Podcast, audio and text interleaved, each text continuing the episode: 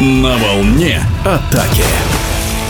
Начало сезона в российском женском водном поло ознаменовалось чуть ли не историческим событием. Кубок страны семь раз подряд выигрывала мощная команда Кинев Сургут нефтегаз из города Кириши. И вот ватерполийский «Динамо» Уралочки, победив в финале принципиальнейших соперников, 12-9 взяли почетный трофей. Заслуженный тренер России, главный тренер Уралочки, который в Златоусте организовал команду с нуля, Михаил Накоряков, рассказывает.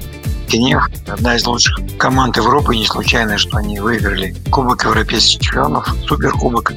В этом году они Лентрофи выиграли. Но, к сожалению, у них два человека, которые были на Олимпиадах, ушли.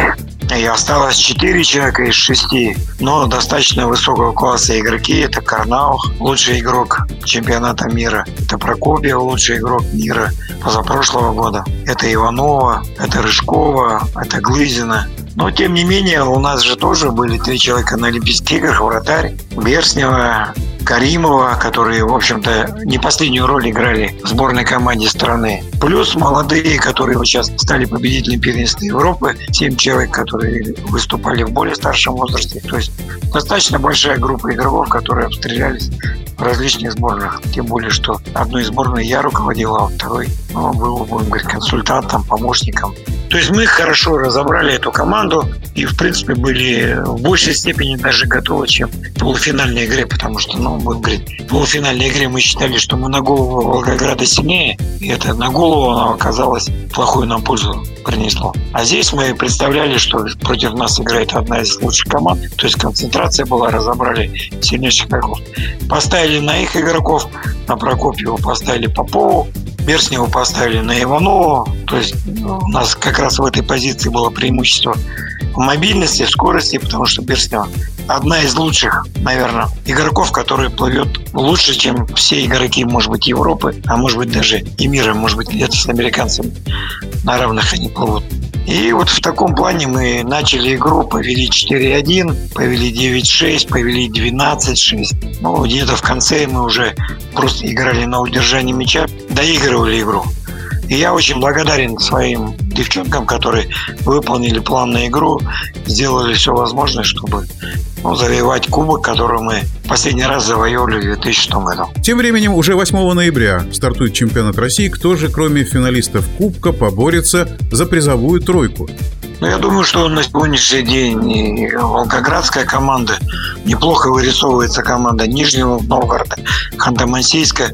Я думаю, что вот эти команды могут побороться за различные медали. Ну, может быть, где-то некрасиво, но по составу, наверное, мы будем выглядеть немножко посолиднее других команд, потому что у нас большая группа игроков играла за различные молодежные сборные.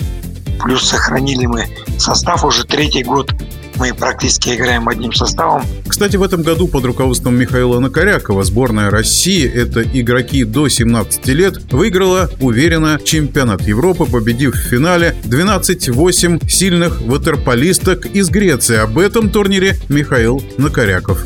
Турнир проходил в Хорватии, мы жили в прекрасном месте. Для нас были созданы в Хорватии замечательные условия на берегу моря. Какого-то особого карантина не было. Мы каждый день делали зарядку, играли в волейбол, тренерский состав выиграл с девчонками. И мы подошли ну, в хорошем настроении, в веселом настроении все игры.